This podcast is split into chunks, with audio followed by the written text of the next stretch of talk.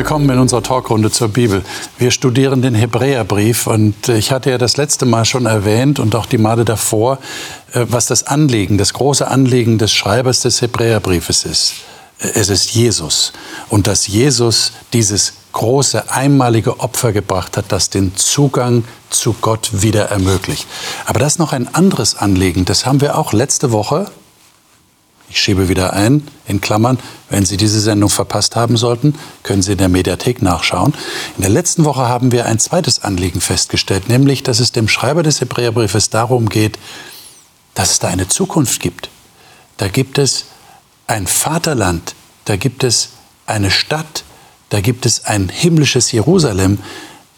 Und er formuliert das sogar so, dass, dass die Empfänger das ja schon erreicht haben, als wären sie schon dort.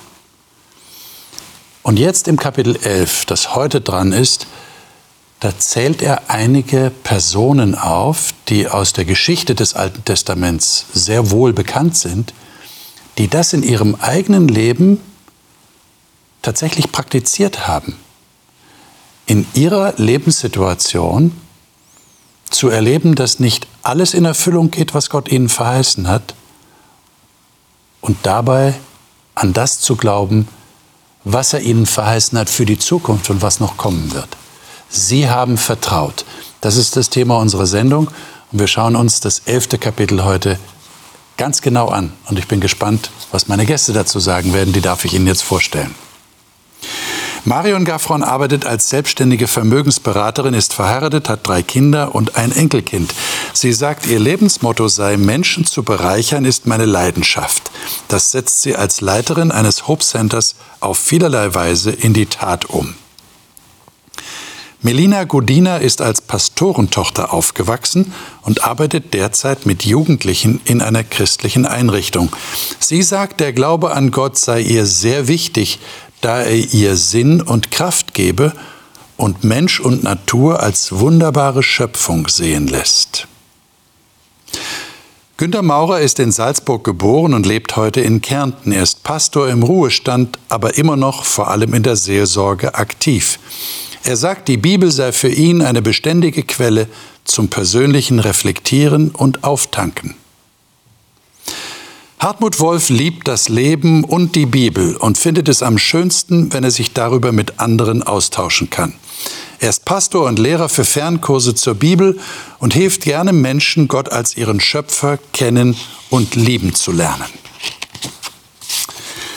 Im Kapitel 10, das wir letzte Woche besprochen haben, gibt es noch einige Verse, die sollten wir praktisch so als Einleitung zum elften Kapitel registrieren, sollten wir lesen. Und zwar geht der Schreiber des Hebräerbriefes da persönlich auf die Empfänger ein, an die er schreibt. Äh, und das sind die Verse 32 bis 39. Ich würde jemanden gerne bitten, das mal zu lesen kann es gerne lesen aus der Lutherbibel. Mhm. Gedenkt aber der früheren Tage, an denen ihr, nachdem ihr erleuchtet wart, erduldet habt einen großen Kampf des Leidens, indem ihr zum Teil selbst durch Schmähungen und Bedrängnisse zum Schauspiel geworden seid, zum Teil Gemeinschaft hattet mit denen, welchen es so erging.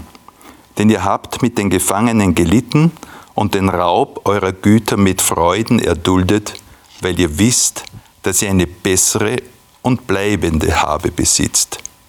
Darum werft euer Vertrauen nicht weg, welches eine große Belohnung hat. Geduld aber habt ihr nötig, damit ihr den Willen Gottes tut und das Verheißene empfangt. Denn nur noch eine kleine Weile, so wird kommen, der da kommen soll, und wird nicht lange ausbleiben. Mein Gerechter aber wird aus Glauben leben. Wenn er aber zurückweicht, hat meine Seele kein Gefallen an ihm. Wir aber sind nicht von denen, die zurückweichen und verdammt werden, sondern von denen, die glauben und die Seele erretten. Mhm. Also hier kommt schon, merken wir, es ist eine Art Einleitung ins elfte Kapitel. Kapiteleinteilung ist eh später zur Bibel dazugekommen. Das ist praktisch ein fließender Text. Also hier kommt Glauben vor im letzten Vers. Aber davor, ähm, das sind ja interessante Gedanken, die er hier äußert, finde ich. Ähm, er sagt, euch ist es auch so ergangen, dass ihr, nachdem ihr etwas erkannt habt, nämlich Gott erkannt habt und mit ihm in eine Beziehung getreten seid, habt ihr einen Leidenskampf erduldet. Ähm, ihr habt sogar mit den Gefangenen gelitten und ihr habt Raub eurer Güter mit Freuden aufgenommen.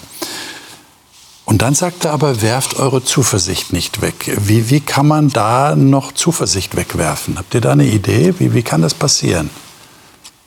Ist euch das schon mal passiert, dass obwohl ihr glaubt an Gott, dass ihr eure Zuversicht wegwerft? Naja, also ich finde es schon krass, äh, den Raub eurer Güter mit Freuden aufnehmen. Ja. also wenn ich mir vorstelle, man würde alles wegnehmen, äh, das wäre schon, äh, wär, wär schon eine Nummer. Aber ich glaube, es geht darum, manche Zustände halten halt auch an. Ja. Und was du im Moment mit wirklich Eifer und, und, und Zuversicht machst, wird auf die Dauer ähm, oft dann zäh und dann baut man doch ab und, und ja und dann kommen Zweifel, Fragen und, äh, und manche dann, dann manchmal ist man dann auch in der Versuchung, dann äh, die Zuversicht wegzuwerfen, was man am Anfang voll hatte, aber das ist eben äh, was im Moment da ist, ist nicht immer auf die Dauer da. Da gehört viel Geduld und Ausdauer dann natürlich auch dazu. Mhm. Und deshalb kommt er ja dann in Kapitel 11 auf etliche Leute zu sprechen, das habe ich ja in der Anmoderation erwähnt, die tatsächlich das auch erlebt haben. Ich finde es nur interessant, dass es hier tatsächlich auf die Leute bezieht, denen er schreibt. Ja. Aber dann kommt er auf die Beispiele zu sprechen. Lesen wir mal die ersten drei Verse in Kapitel 11. Da geht es jetzt tatsächlich um den Glauben, den er schon im letzten Vers von Kapitel 10 erwähnt hat. Da kommt eine Definition, was Glaube ist. Äh, Wer mag das mal lesen? Vielleicht nach einer moderneren Übersetzung? Ja, würde ich sehr äh, gerne lesen, Leben? weil das mich auch unheimlich, ja. dieser Text mich wirklich enorm angesprochen hat, gerade in dieser Bitte. Neues ja. Leben Übersetzung. Was ist nun also der Glaube? Er ist das Vertrauen darauf, dass das, was wir hoffen, sich erfüllen wird und die Überzeugung, dass das, was man nicht sieht, existiert. Aufgrund dieses Glaubens hat Gott unseren Vorfahren in der Schrift seine Anerkennung ausgesprochen.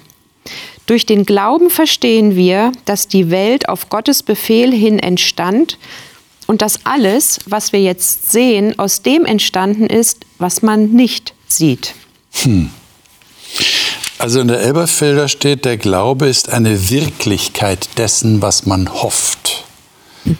Ähm, also wenn wir so glauben, im täglichen Sprachgebrauch erleben, dann ist das ja alles andere als Wirklichkeit, oder? Ich glaube das und das. Ja, da bin ich unsicher. Ich weiß es nicht, ob es wirklich so kommt. Ich sage, ich glaube, aber ich weiß es nicht. Ähm, das ist aber hier nicht gemeint, oder? Was ist denn hier genau gemeint? Ich empfinde hier so, als würde man sagen können, der Glaube ist so eine feste Grundlage. Du stehst auf gutem Boden etwas, was Halt gibt. Also diese Zuversicht, was da durchstrahlt und so weiter. Also das ist etwas enorm Großartiges. Aber da, sagen, aber da sagen doch die Wissenschaftler, du kannst nur darauf bauen, was du empirisch, also durch wiederholte Tests, tatsächlich als Beweis auf dem Tisch hast. Nicht? Wissenschaft. Mhm. Deshalb sagt man ja immer, was kann Wissenschaft mit Glaube zu tun haben? Das ist ja wie Feuer und Wasser. Ah, da gibt es mehr Ähnlichkeiten, als man denkt. Ah, wirklich? Auch Wissenschaftler. Klär uns auf. Klär uns auf. Ah ja, klar. Ich ah, wirklich? Die Wissenschaftler glauben? Ich eine Hypothese, wo ich nicht weiß, ob sie stimmt oder nicht. Dann setze ich mein Vertrauen drauf und sage, ich probiere es aus ja. und du sagst, öfters ausprobiert, dann erhärtet sich das. Und das ist ja das, was von diesen ganzen Menschen hier auch berichtet wird, dass sie Erfahrungen mit Gott gemacht haben. Das Vertrauen ist ja nicht von Anfang an mit einem Schlag da gewesen, sondern das ist so langsam als kleines Pflänzchen immer größer geworden, weil die Erfahrungen mit Gott einfach da waren. Also von daher sehe ich da viele Parallelen. Auch Wissenschaftler müssen an Dinge vertrauen, die sie nicht sehen können. Physiker, wenn sie in der Nebelkammer Spuren sehen von irgendwelchen diesen kleinen Teilchen, ja, die kann man nicht wahrnehmen. Da sieht man nur die Spuren davon. Also äh, von daher tun wir viele Dinge vertrauen, weil wir Spuren wahrnehmen. Und, äh, aber die Dinge selber eben nicht. Also ich meine, wenn ich morgens, äh, wenn ich im Zelt übernachte und morgens neben mir sind irgendwelche sag, im Orient äh, Löwenspuren, ich habe die Löwen nicht gesehen, aber wenn ich morgens aufwache, dann sehe ich, hey, die müssen heute Nacht da gewesen sein. Äh, von daher äh, das, das klingt ja jetzt sehr überzeugend, Hartmut. Aber ich meine, wir leben in einer säkularen Gesellschaft, richtig? Mit den säkularen Menschen haben wir immer wieder zu tun. Äh, ich meine, die sind doch geneigt zu sagen, ähm, vielleicht so mit einem wohlwollenden Lächeln, das ist ja nett, dass du das glaubst, aber ähm, Sie sagen es vielleicht nicht wörtlich, aber Sie denken dann, das ist Einbildung. Ne? Der bildet sich das ein. Mhm. Der hat sich das so zurechtgezimmert. Und vielleicht ist er auch so aufgewachsen, der ist so sozialisiert worden. Äh, was sagt denn ihr dann? Sagt ihr dann trotzdem, das ist mir völlig egal, was der denkt, ich bin überzeugt davon? Naja, ich denke, dass Glauben nicht nur mit Vertrauen einhergeht, sondern halt eben auch mit Erfahrungen. Und das entwickelt sich dann zu einer anderen Art von Wissen, würde ich mal behaupten. Ähm, ich kann erst etwas glauben, wenn ich irgendwie eine Erfahrung in der Richtung gemacht habe. Wenn ich äh, noch nie beim Zahnarzt war, kann ich auch nicht glauben, dass das harmlos ist oder eben auch nicht harmlos ist.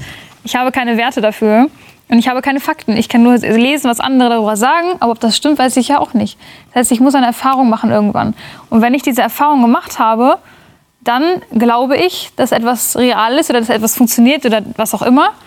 Und wenn ich das glaube, dann ist das für mich auch meine Wahrheit und mein Wissen. Weil ich kann von mir jetzt behaupten, ich glaube nicht nur, dass es Gott gibt, ich weiß, dass es ihn gibt, für, weil ich diese Erfahrung gemacht habe. Natürlich kann es sein, dass ich äh, mich völlig, was weiß ich, irre, aber meine Erfahrung sagt mir was anderes.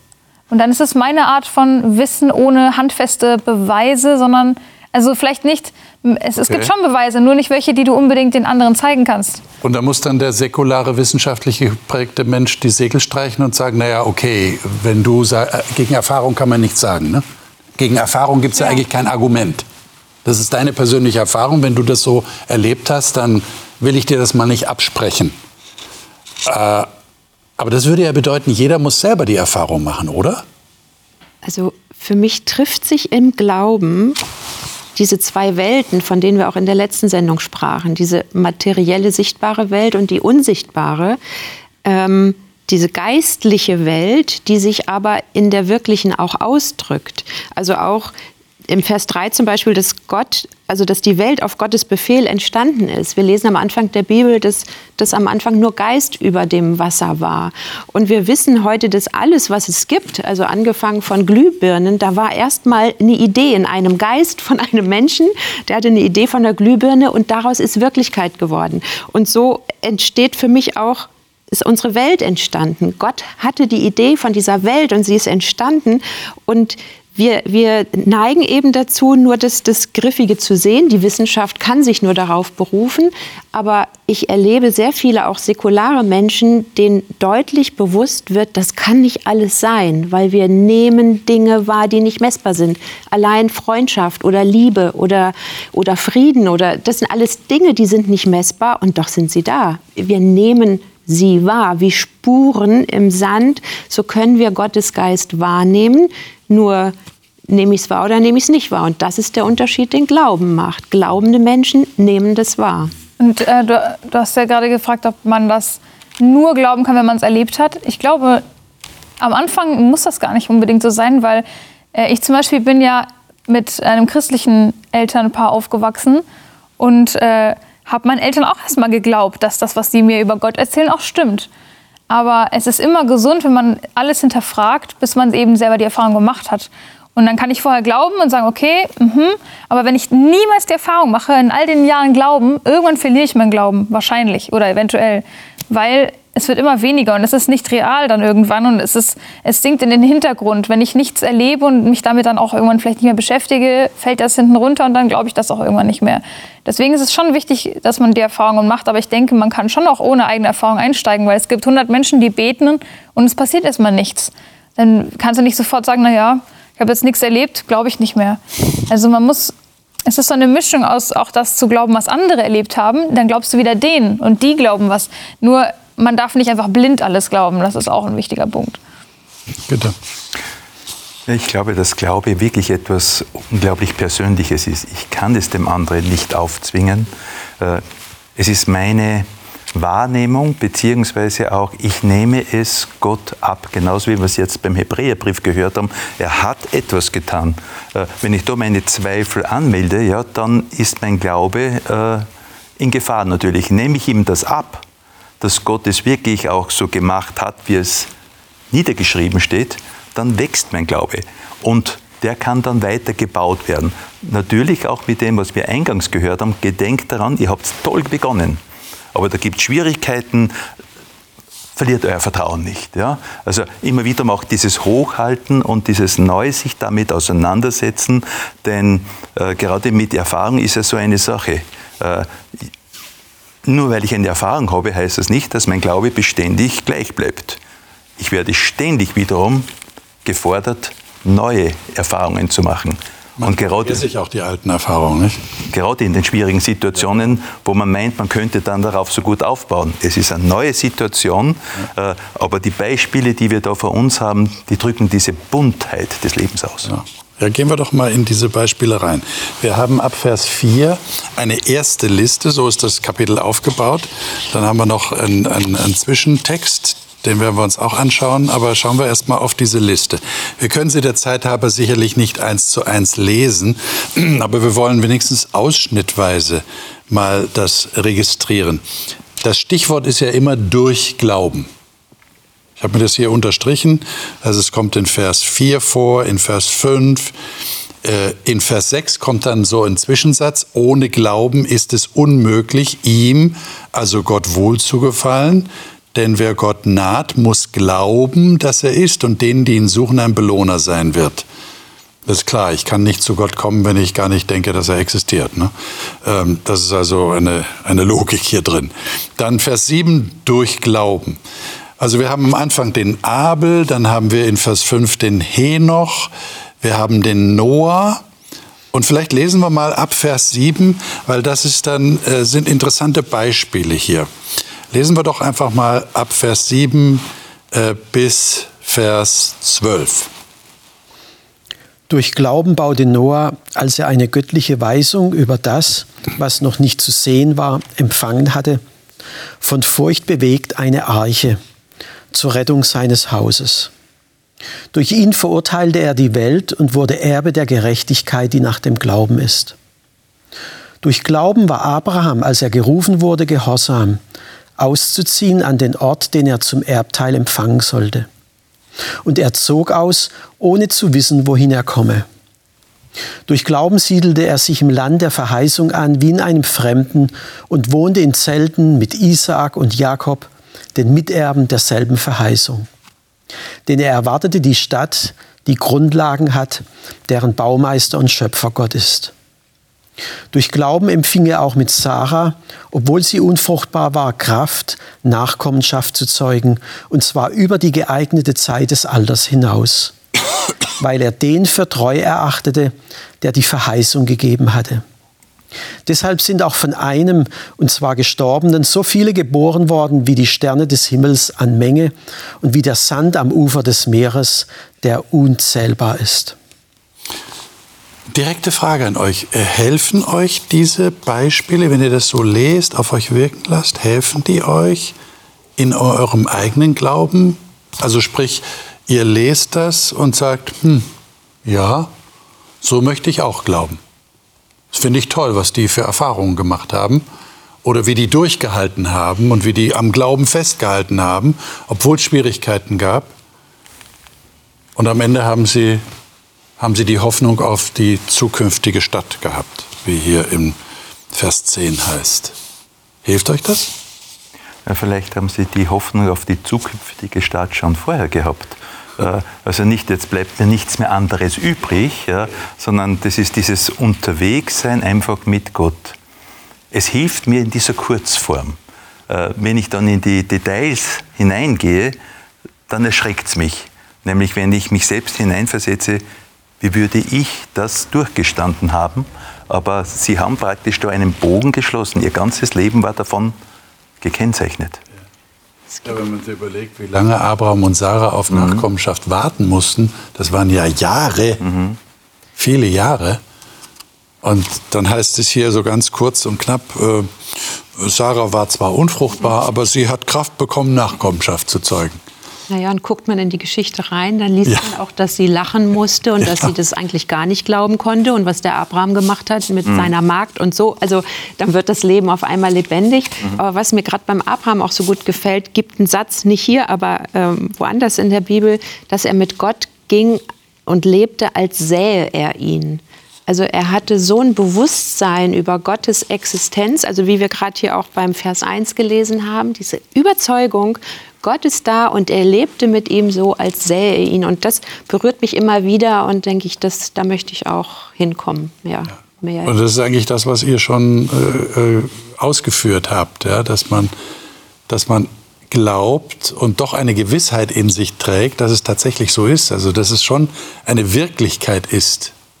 Irgendwie habe ich fast den Eindruck, wenn es hier heißt, er wartete auf eine Stadt, deren Baumeister Gott ist, als wäre es schon sein Besitz. Ja. Mhm. Das heißt also, er holt etwas, was in der Zukunft liegt, in die Gegenwart herein und das prägt aber seine Entscheidungen, sein Leben, seine und auch äh, in dieser Kurzform natürlich ganz besonders, aber auch insgesamt gesehen äh, mit einer Konsequenz und Ruhe auch, äh, Gelassenheit ähm, und zuzulassen, es klappt nicht alles so, wie ich es mir wünsche. Und doch bleibe ich dran. Ich warte. Also ich denke auch, das ist ja ähm, in irgendeiner Bibel war es überschrieben, die Helden des Glaubens. Ja, genau. Und ich glaube, das hat bei vielen Christen eine bisschen eine falsche, einseitige Vorstellung auch ausgelöst, wie du ja gerade auch darauf hingewiesen hast. Das sind die Highlights. Mhm. Da gab es aber auch andere Situationen. Und äh, das muss man sich bewusst machen. Das ist völlig in Ordnung, das soll uns ermutigen. Die haben es auch geschafft, das können wir auch schaffen. Aber die haben auch zu kämpfen gehabt mit. Das ist auch ganz. Äh, Und zwar gerade mit dem, was du jetzt gerade als Highlights beschrieben ja, hast. Damit genau, haben sie zu kämpfen, exakt. wenn wir an Abraham und Sarah denken. Ja, genau. Ja, das ist jetzt, natürlich, es klingt ja. wie ein Highlight. Sie haben tatsächlich das erreicht. Die Verheißung ist erfüllt worden von dem Nachkommen. Aber wie viele Jahre sie haben warten müssen und zweifeln müssen, was du ja gesagt hast, ja. und sogar menschliche Wege versucht haben zu finden, genau, genau. um die Verheißung in Erfüllung zu setzen, das, wirklich, das war nicht einfach. Irgendwann auch der Abraham ganz, ganz niedergeschlagen zu Gott. Äh, ich habe ja eben keinen Erben, mein Knecht erbt ja alles. Also äh, da war ja, wo waren dieses Vertrauen an der Stelle da noch gewesen? Und dann gibt ihm Gott wieder Mut, aber das hat er dann auch wieder angenommen und das wird ja hier auch angesprochen. Er ist immer, hat sich immer wieder drauf eingelassen dann. Das hilft mir total, zu sehen, dass die auch diese Wellen hat und dass Gott so gnädig ist und so geduldig und immer wieder sagt, okay, Abraham, du hast gerade wieder dein Tief. Schau hier, ich habe dir das versprochen, glaub dran, ich zeige dir das nochmal, ich erkläre es dir nochmal.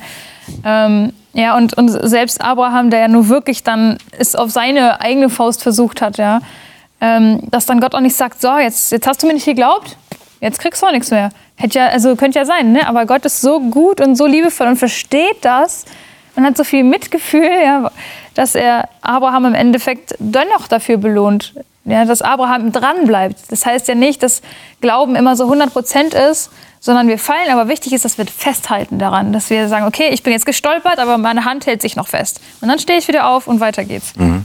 Das ist eigentlich auch das, was in den Versen ausgedrückt wird, die jetzt kommen. Äh, dieser Zwischentext, den ich schon angekündigt habe, 13 bis 16. Den sollten wir unbedingt lesen. Ich kann das aus der Elberfelder gerade noch lesen. Mhm. Diese alle sind im Glauben gestorben und haben die Verheißungen nicht erlangt, sondern sahen sie von fern und begrüßten sie und bekannten, dass sie Freunde und ohne, Fremde. Fremde und ohne Bürgerrecht auf der Erde seien. Denn die, die solches sagen, zeigen deutlich, dass sie ein Vaterland suchen. Und wenn sie an jenes gedacht hätten, von dem sie ausgezogen waren, so hätten sie Zeit gehabt, zurückzukehren. Jetzt aber trachten sie nach einem besseren, das ist nach einem himmlischen. Ah, da geht's weiter. Darum schämt sich Gott ihrer nicht, ihr Gott genannt zu werden, denn er hat ihnen eine Stadt bereitet. Hm. Also die haben Verheißungen nicht bekommen, nicht erfüllt bekommen und haben trotzdem sie von fern gesehen. Äh, könnt ihr mir das äh, erklären? Was meint das hier? Also eben haben wir doch gesagt, das waren Leute, die im Glauben durchgehalten haben und dann haben sie tatsächlich die Erfüllung bekommen. wie Abraham und Sarah. Aber hier steht, sie haben die Verheißung nicht erlangt, aber sie haben sie nur von ferne gesehen. Was ist denn damit gemeint? Naja, Gott hat ja Abraham am Anfang versprochen, dass er so viele Nachkommen bekommen wird wie Sterne am Himmel. Und äh, im Endeffekt hat Abraham lebend einen Sohn mitbekommen. Und er hat sich vielleicht auch gedacht, wo sind denn all die 30 Milliarden Kinder? Ja? Ähm, aber das, was danach alles kam, das hat er ja gar nicht selber miterlebt, leider. Okay. Und dennoch ist es wie ein aus der Ferne sehen, weil er hat den Anfang mitbekommen. Er hat gesehen, okay, da ist der Sohn und es wird wahrscheinlich weitergehen, aber er konnte auch nur glauben bis zum Ende. Das ist eigentlich hart. Und dieses von Ferne sehen ist ja auch äh, äh, ein Ausblick, auf den ich zugehen kann. Denn interessanterweise wird hier von einer Stadt gesprochen. Vorher wird aber noch äh, geredet, dass er mit Abraham, mit Isaac und Jakob in Zelten gewohnt hat. Das heißt, ein Zelt ist sehr schnell abzureißen. Ich bin noch nicht angekommen, ich bin noch unterwegs, aber sie haben ein Ziel, also da ist etwas Festes dann. Äh, und das ist sehr motivierend für mich, wenn ich weiß, ich peile ein Ziel an, ich habe da ein Ziel, etwas Größeres, äh, ich kann es schon ausmachen. Jetzt, hab, jetzt steht ja hier, Sie haben ein Vaterland gesucht. Mhm. Mhm. Und, äh, und, und, Sie sind ja tatsächlich, ähm, Abraham ist, doch, ist, das Land verheißen worden. Mhm, mhm. Genau. Und Gott hat ihn ja wirklich dahin gebracht. Mhm. Dann waren Sie doch da. War doch alles gut. Und äh, ja, also ich denke, das, das sind zwei Aspekte. Das eine ist, er konnte das Land ja gar nicht in Besitz nehmen. Gott hat ihm dann auch gesagt gehabt, eh, nee, das dauert noch vier Generationen oder 400 Jahre, je nachdem, äh, an welchen Textstelle man da guckt. Erst dann seid ihr in der Lage, dieses Land in Besitz zu nehmen. Denn die Völker, die da drin sind, die hatten noch Gnadenzeit. Die Gerichtszeit war noch nicht gekommen gewesen. Abraham musste noch als Fremdling drin sein. Aber was hier angesprochen wird, ist, es gab etwas darüber hinaus. Es war nicht nur dieses Land, in dem Milch und Honig fließt. Das war immer noch ein irdisches Reich gewesen. Da haben die gelebt, aber sind auch gestorben. Und ich denke, was hier angespielt wird, ist, dass es eben ein Land gibt, ein Leben, wo dieser Tod nicht mehr existiert. Und diese Hoffnung hatte eben Abraham und Sarah auch. Ist natürlich toll, so ein irdisches Land zu haben, auch versprochen zu bekommen. Aber sie haben noch auf etwas Himmlisches gewartet, was Gott ihnen vorbereitet hat. Und das haben sie natürlich auch nicht bekommen, gar keine Frage. Und da wiederum der Gedanke, etwas Besseres, etwas genau. Beständiges. Genau. Genau. Äh, nicht etwas, was vorübergeht. Ja. Hm. Aber dieses wandernde Unterwegssein, ich glaube, das zeichnet den Glauben aus. Und in diesem Wandern zu lernen, in diesem Unterwegssein zu lernen, nicht zu sagen, jetzt habe ich so Platon-Einstellung, äh, sondern diese lernende Einstellung zu behalten, ja. ist gesund für den Glauben. Denn unser Wissen, mhm. sagt Paulus, ist Stückwerk. Aber wie, wie drückt sich das denn ganz praktisch aus? Ich meine, wir haben doch alle die sehr verständliche Neigung, hier sesshaft zu werden. Ja? Also junge Familien bauen ein Haus. Das zahlen sie dann ab, wenn sie das Kapital noch nicht haben. Es wird ja dann zu einem Kapital, das sie besitzen, das sie vererben können, ihren eigenen Kindern. Und das ist ja so der Ausdruck von Zukunft heutzutage. Ja? Ich baue ein Haus und das vererbe ich dann meinen Kindern und die vererben es wieder weiter und so weiter äh, wie, das machen Christen ja auch. Äh, wie, wie bewahre ich mir denn dann dieses Denken, was wir hier finden? Wie, wie, wie mache ich? Wie, wie macht ihr das? Das geht ganz leicht. Ja. Wohne ich einfach zur Miete und dann habe ich das Problem nicht? gibt und was im Haus nicht funktioniert. Diese die ständige Unvollkommenheit des irdischen Lebens. Also ich habe noch nie so ein Märchenschloss oder so etwas Perfektes gehabt, wo ich dann sage, meine Sehnsucht auf eine vollkommene Welt wird dadurch. Also ich meine, es kann passieren, ja. Das also, Märchenschloss muss ja auch unterhalten werden. Ne? Und auch das, genau, ehrlicherweise sagen. Genau. Und ich meine, Gott sagt auch den Israeliten, als sie in das Land kommen, und wenn ihr dann sesshaft werdet und wenn ihr satt seid und wenn ihr reich werdet, dann vergesst nicht. Also die Gefahr gibt es schon, das ist jetzt gar, gar keine Frage. Aber ich muss sagen, äh, so gut ist es mir noch nicht gegangen, dass die Sehnsucht nach einem besseren Leben äh, völlig in den Hintergrund geschwunden wäre. Ja, man genießt es hier, das ist gar keine Frage. Aber auch, jemand hat es mal ausgedruckt, jedes Paradies, das wir hier entdecken, da liegt so eine Blechdose, eine verrostete drüber und erinnert uns daran, ja. dass, dass, dass irgendwo hier das noch nicht ist, dass die letzte Erfüllung, die war. Okay. Ja, und man wird ja auch älter im Laufe des Lebens genau. und dann stellen sich Krankheiten an. Ja. Man sieht Menschen von uns gehen. Mhm. Das sind alles Situationen, die mich zumindest immer wieder aufrütteln und sagen, also so schön mein, kleiner, mein kleines Biotop vielleicht sein mag, es reicht mir niemals aus, um, um mich Und, und ich kann nicht dort bleiben. Nicht? Mhm. Ich kann nicht dort bleiben. Jeder von uns muss gehen Jeder und ich kann mein Haus gehen. vererben, schön für die Kinder, aber ja. ich muss gehen. Und dann kommt natürlich ja. die Frage, wo gehe ich denn hin und wie, genau. wie gehe ich damit ja. um, dass ich gehen muss? Und wenn ich den Blick etwas größer mache, ein wenig weggehe von mir selbst, Hauptsache ich habe ein schönes Heim äh, und wirklich dann auch äh, weltweit ein wenig den Blick äh, auf mich einwirken lasse, schaut es anders aus. So äh, weil da sind viele auf der Flucht, da sind viele ohne Heimat, äh, die haben kein Dach über den Kopf äh, und sind auch Menschen. Ja. Es geht nicht nur um mich. Ich bin dankbar dafür, was ich jetzt habe, aber es ist nicht selbstverständlich. Mhm. Die Liste geht ja weiter. 17 bis 40. Wir können das der Zeit halber leider nicht lesen. Das sind wirklich äh, ganz beeindruckende Beispiele dabei. Äh, da wird der Abraham nochmal erwähnt in Vers 17. Dann äh, er, er hat sogar den eigenen Sohn geopfert. Ja, was für ein Glaubensakt, obwohl das der einzige war, durch den Nachkommenschaft verheißen worden war. Und dann haben wir Isaac und Jakob und Josef und Mose.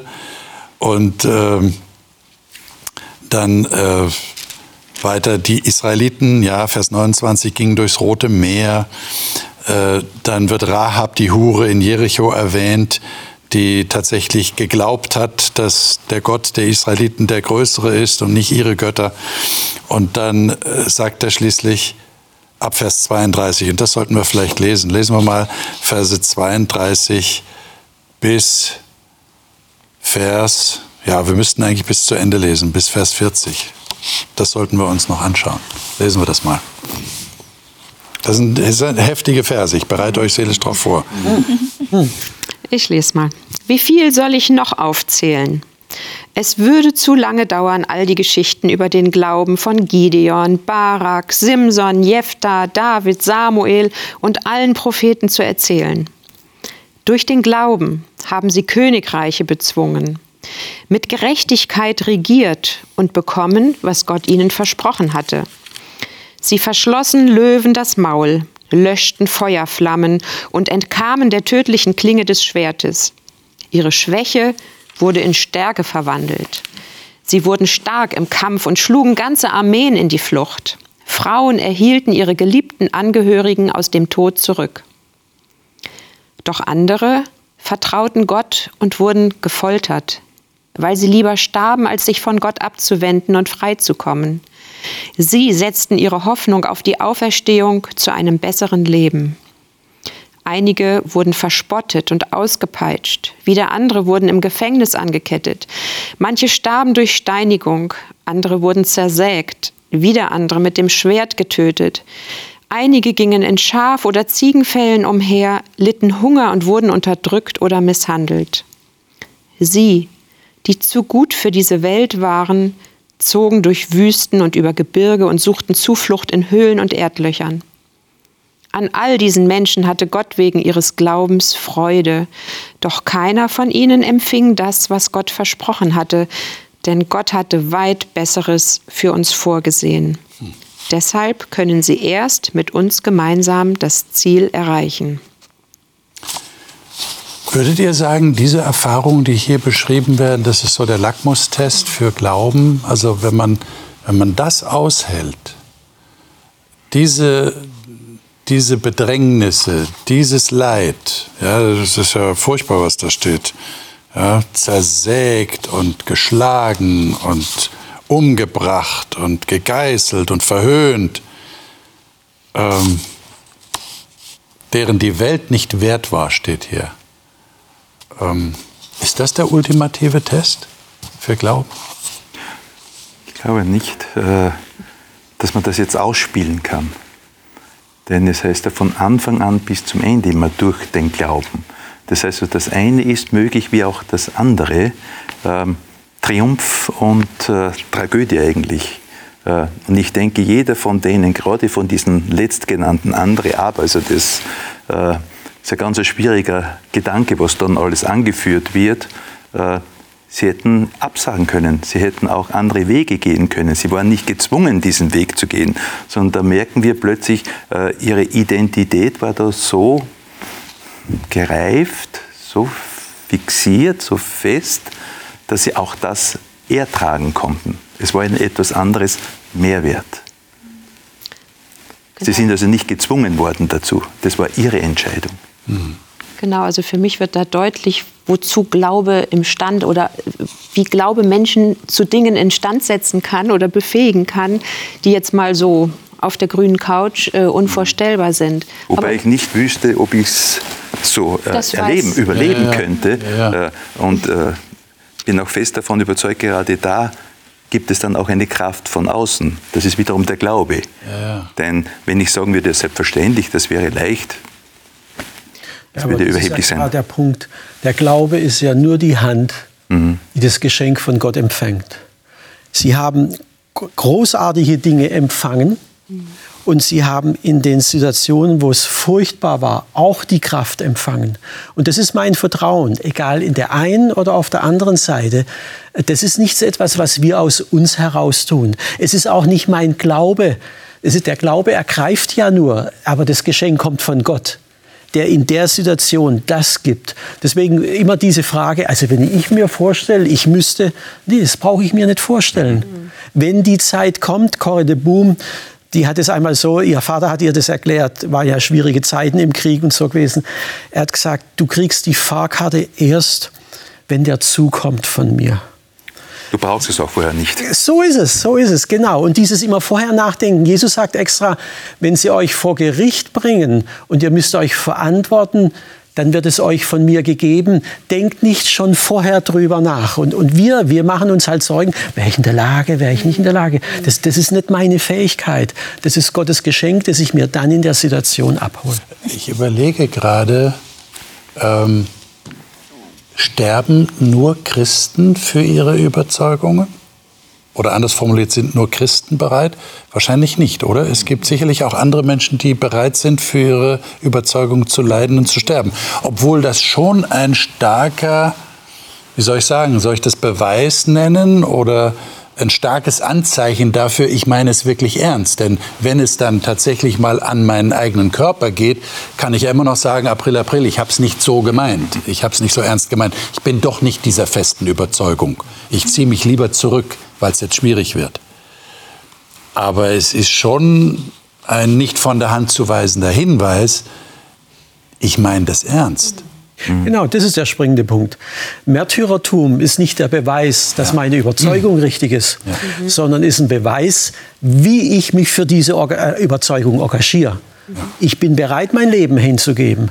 Ob die Sache das wert ist, äh, das ist nochmal eine ganz andere Nummer. Mhm. Ich glaube, ähm, dass das natürlich äh, bereit zu sein, für Gott zu sterben, eines der krassesten und eben aussagekräftigsten, stärksten Dinge ist, die man haben kann. Und ich beneide niemanden, der das durchlebt. Ähm, trotzdem würde ich nicht behaupten, dass nur wenn man behaupten kann, dass man ähm, dafür bereit wäre, gut glaubt. Also ich würde nicht behaupten wollen, dass nur Märtyrer den wahren Glauben glauben oder gut genug glauben oder besser glauben als andere. Weil Glauben kann ja in jede Richtung ausufern. Also zum Beispiel jetzt auch das Beispiel, wenn, ähm, wenn man nur Positives erlebt und alles kommt geflogen gefühlt, ja, und Gott erhört das Gebet und das und passt hier auf dich auf und da auf dich auf. Wir Menschen fallen dann auch ganz schnell in diese Versuchung zu sagen, ja, eigentlich äh, bin ich auch selber ganz stark, eigentlich brauche ich Gott doch gar nicht und vergessen ihn dann. Das ist ja auch eine Gefahr. Also es ist auch nicht so, dass wir sagen, nur weil hier das Leben leichter ist. Ich meine, wir in Deutschland, da hätten viele von uns ein Glaubensproblem, weil wir ein einfaches Leben haben verglichen mit Leuten, äh, auch in Deutschland, ja, die ganz andere Nöte und Sorgen haben als wir, die wir zu Hause haben, die wir sicher leben. Und trotzdem ist es genauso ein starker Glauben vielleicht als andere. Und wobei ich natürlich auch sagen muss, ähm, dass der Bereitsein zu sterben, natürlich darf man das auch nicht abwerten. Also das ist schwer und ich glaube, wenige würden das wirklich durchziehen können. Ich weiß noch nicht, ob ich es könnte, aber glaube nicht, dass wir nur des, deswegen gut ja, glauben. Zumal man sich das ja nicht aussucht, mhm. sondern man kommt ohne das eigene Zutun in eine solche Situation. In den meisten Fällen denke ich unschuldig wo man dann in diese Bedrängnis kommt.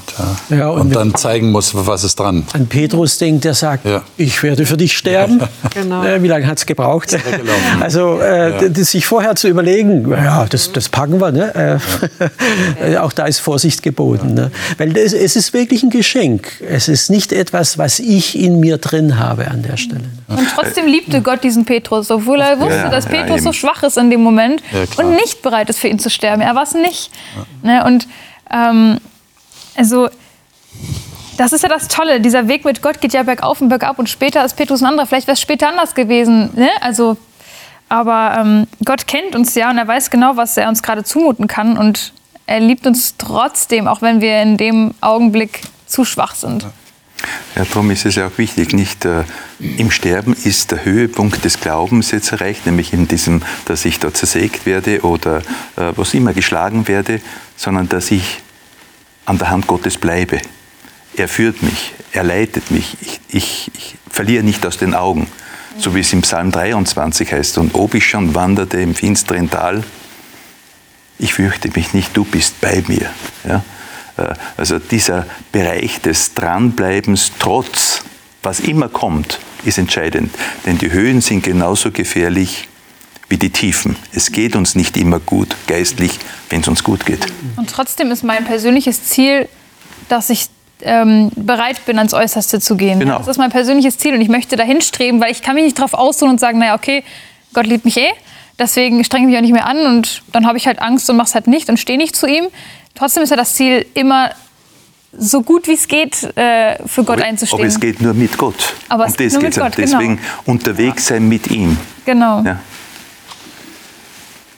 In Kapitel 12 kommt praktisch die Quintessenz, die Schlussfolgerung, die der Schreiber erwähnt. Wir werden das äh, vor allem dann in der nächsten Sendung äh, noch mal sehr stark thematisieren, wenn wir zum Kapitel 12 kommen. Aber vielleicht ist das ein guter Abschluss für unser Gespräch heute. Ich lese mal äh, diese ersten beiden Verse. Deshalb lasst nun auch uns, da wir eine so große Wolke von Zeugen um uns haben, jede Bürde und die uns so leicht umstrickende Sünde ablegen und mit Ausdauer laufen den vor uns liegenden Wettlauf, indem wir hinschauen auf Jesus, den Anfänger und Vollender des Glaubens, der um der vor ihm liegenden Freude willen die Schande nicht achtete und das Kreuz erduldete und sich gesetzt hat zur Rechten des Thrones Gottes. Ein Motiv, das wir ja auch schon am Anfang des Hebräerbriefes äh, gesehen haben. Liebe Zuschauerinnen und Zuschauer, äh, das wollen wir Ihnen einfach mal mitgeben als ein, einen wirklichen Zuspruch aus dem Hebräerbrief, Kapitel 11, dass diese ganze Balance von, von Glaubensvätern und Müttern aufzählt, um zu zeigen, die sind nicht stehen geblieben in ihrer eigenen Not oder in der Frage, wann erfüllt sich endlich die Verheißung, sondern sie haben darüber hinweggeschaut. Sie haben ein, ein größeres Ziel vor Augen gehabt. Und jetzt kommt der Autor und sagt, das ist ja eine ganze Wolke von Zeugen, die wir um uns haben. Ja, ja, das sollte uns ja motivieren, dass wir dranbleiben, dass wir nicht aufgeben, dass wir unseren Glauben immer fester machen. Ich glaube, das ist eine große Ermutigung und wir werden das nächste Mal das unter dem Thema vertiefen, bis zum Ende durchhalten. Das ist das Thema des Hebräerbriefs. Halte durch, weil da kommt etwas viel Besseres. Ich wünsche Ihnen, dass Sie das auch in Ihrem Herzen glauben und darauf vertrauen können und deshalb eine große Zuversicht in Ihrem ganz persönlichen Leben haben. Alles Gute Ihnen, bis zum nächsten Mal.